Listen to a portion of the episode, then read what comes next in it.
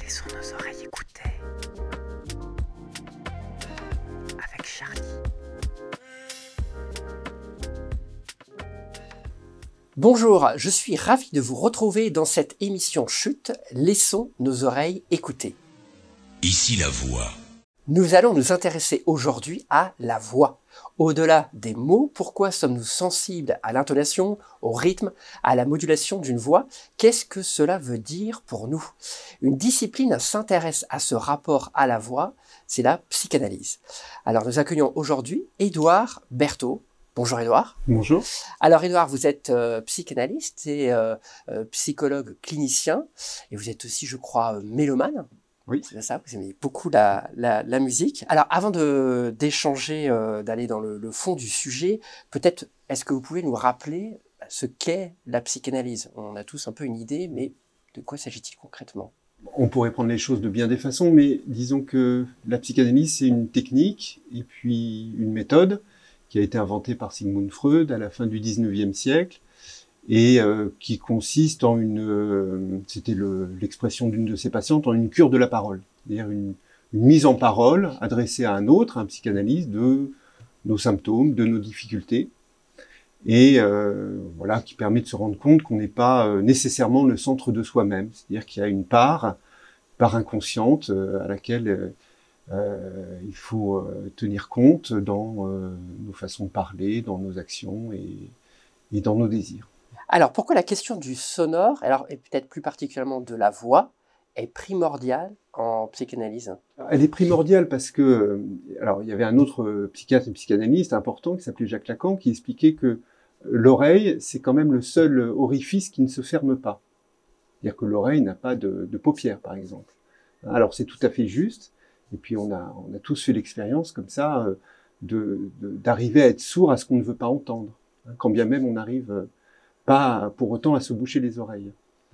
Donc euh, c'est un orifice très particulier et le psychanalyste va être très sensible à la voix parce que c'est ce qui véhicule euh, le discours du sujet. Et du coup, en fait, cette, euh, cette écoute, elle est principalement sur la voix, sur, sur les mots, ou aussi sur d'autres éléments, peut-être l'intonation, les silences? Est-ce que ça, ça, ça dit quelque chose aussi? La voix, c'est le timbre de la voix, bien sûr, mais c'est aussi le rythme, c'est le souffle, ce sont des éléments qui, qui nous permettent de reconnaître la voix.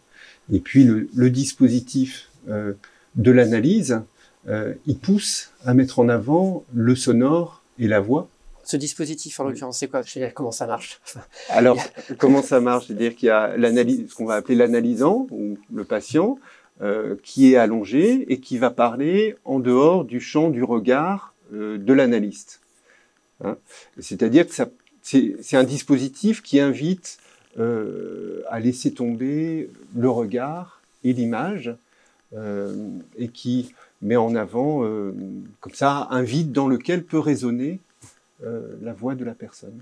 D'accord, on n'est pas concentré du coup sur euh, l'autre, là, comme là on est en train de faire, on se regarde. et on-. Mais euh, du coup, voilà, on ne ne voit pas en fait le, le visage de la personne à qui on, enfin, à qui on s'adresse. Enfin, je sais pas si. on- Ouais. D'accord.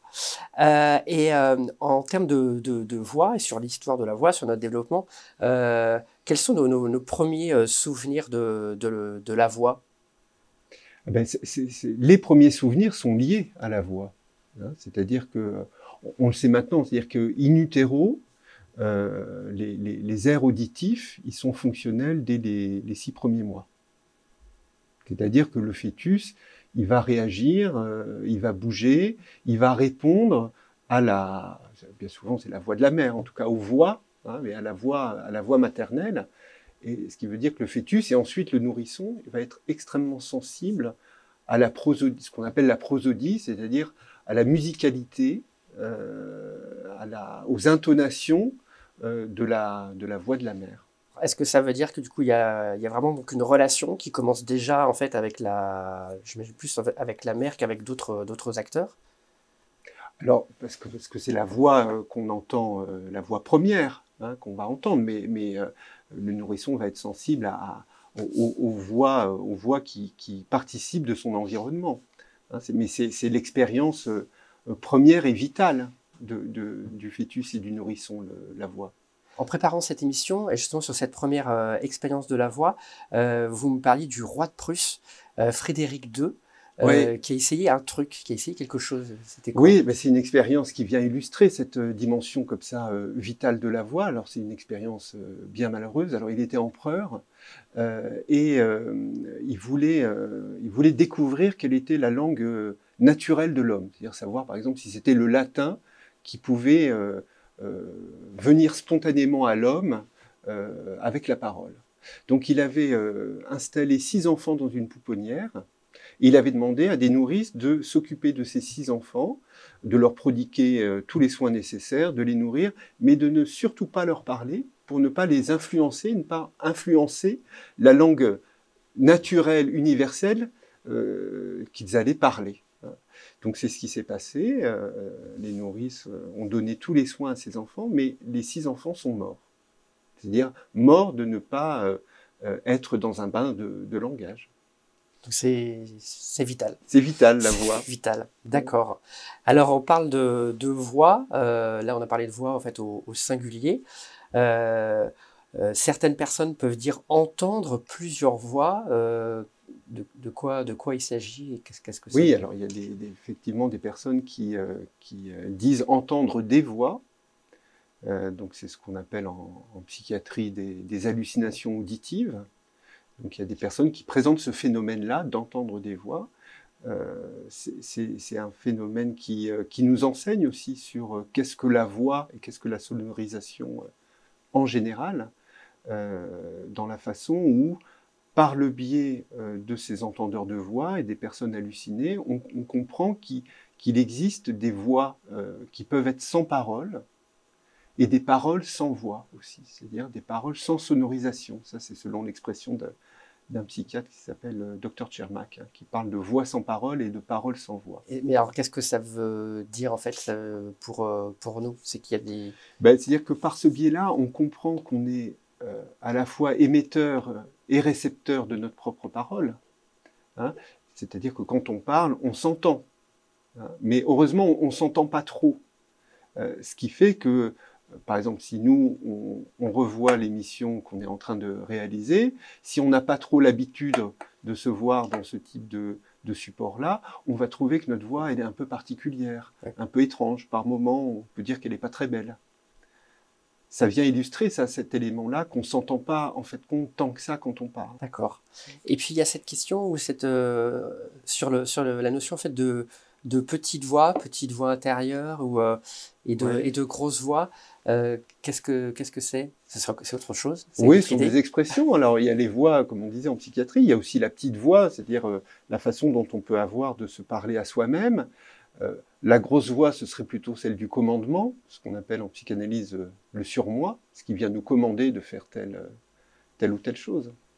Et euh, alors, elles se parlent, ces petites voix et ces grosses voix Elles se parlent à nous, oui, on, parle à, nos voix aussi.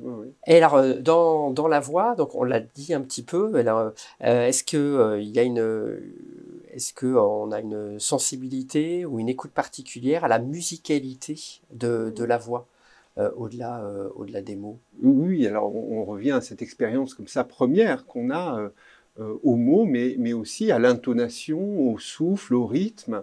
ce qu'on appelle pour les enfants, c'est le mamamé, c'est-à-dire être sensible à, aux aigus, à la musicalité de, de, la voix. C'est tout ça qui fait la voix. Ça, le mamané, c'est quand mamamé, Mamamé, c'est la, la, façon dont on s'exprime au, auprès des jeunes enfants avec une voix un peu aiguë. Enfin, ouais, Exactement. on monte euh, à la, fin de nos. Et mais pourquoi on fait ça en fait? Parce qu'on a l'impression que c'est, enfin, naturellement, ou alors par euh, mimétisme, je sais pas. Euh, on... Des fois, on se demande si on prend pas en fait les enfants un peu pour des, pour des, peut-être pour des idiots ou pas. J'ai remarqué en fait que ce langage-là, en fait, moi je l'ai entendu aussi en fait dans des environnements avec des personnes âgées on a l'impression en fait qu'on enfin, je sais pas si on recommence à leur parler euh, mamamé, mais euh, ça veut dire quoi en fait qu'on veut s'occuper différemment euh, de, la personne, du coup avec une attention qui serait comparable à celle qu'on aurait avec un jeune enfant? Sans doute. Alors, il faudrait peut-être dire le mamimé, peut-être que le, le mamamé. Je crois dans cette façon de s'adresser à l'autre, au tout petit, peut-être effectivement, c'est juste euh, aux personnes un, peu plus âgées. Par ce biais-là, on fait passer quelque chose d'extrêmement vivant et de vital qui passerait beaucoup moins euh, avec un ton euh, totalement monocorde. Hein. Et alors, on avait, il y, a, aussi, je crois qu'il y a beaucoup d'expressions dans notre langage quotidien qui fait référence à, à notre rapport aux autres, et on, mm. on, on, utilise en fait un champ lexical de la voix ou, ou de la musique.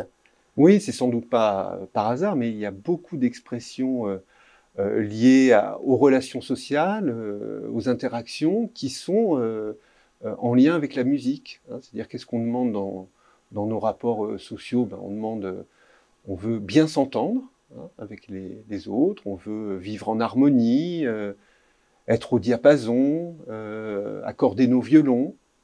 et puis quand ça se passe un peu moins bien, par exemple, on veut changer de disque, ou on veut mener, ou être mené à la baguette. Enfin voilà, on pourrait comme ça continuer euh, presque indéfiniment le, les exemples. Eh ben merci beaucoup, euh, Edouard. Avant de se quitter, euh, il y a une question habituelle euh, dans, dans, cette émission Chute, une question un peu plus personnelle. Euh, quel est votre son préféré? Alors ce serait le son que pourrait faire par exemple un morceau ou une chanson que j'apprécie particulièrement et que je vais entendre par hasard et ce moment où, euh, par la surprise, je reconnais le morceau, mais sans l'identifier encore. Ce serait le son de cette surprise-là. Et donc ça vous fait quoi? C'est donc c'est une surprise, c'est un plaisir. C'est la surprise étonnante quand on l'écart qui, existe entre le moment où on reconnaît quelque chose, mais qu'on n'arrive pas à l'identifier. C'est-à-dire on, on sait qu'on apprécie, on sait qu'on connaît, mais on n'arrive pas à, la, à le nommer. Très bien. Ben, merci beaucoup, euh, Edouard Berthaud, d'être venu euh, dans notre émission. Euh, merci, auditeurs et spectateurs. N'hésitez pas à vous abonner euh, pour rester informé des prochaines émissions. À très bientôt.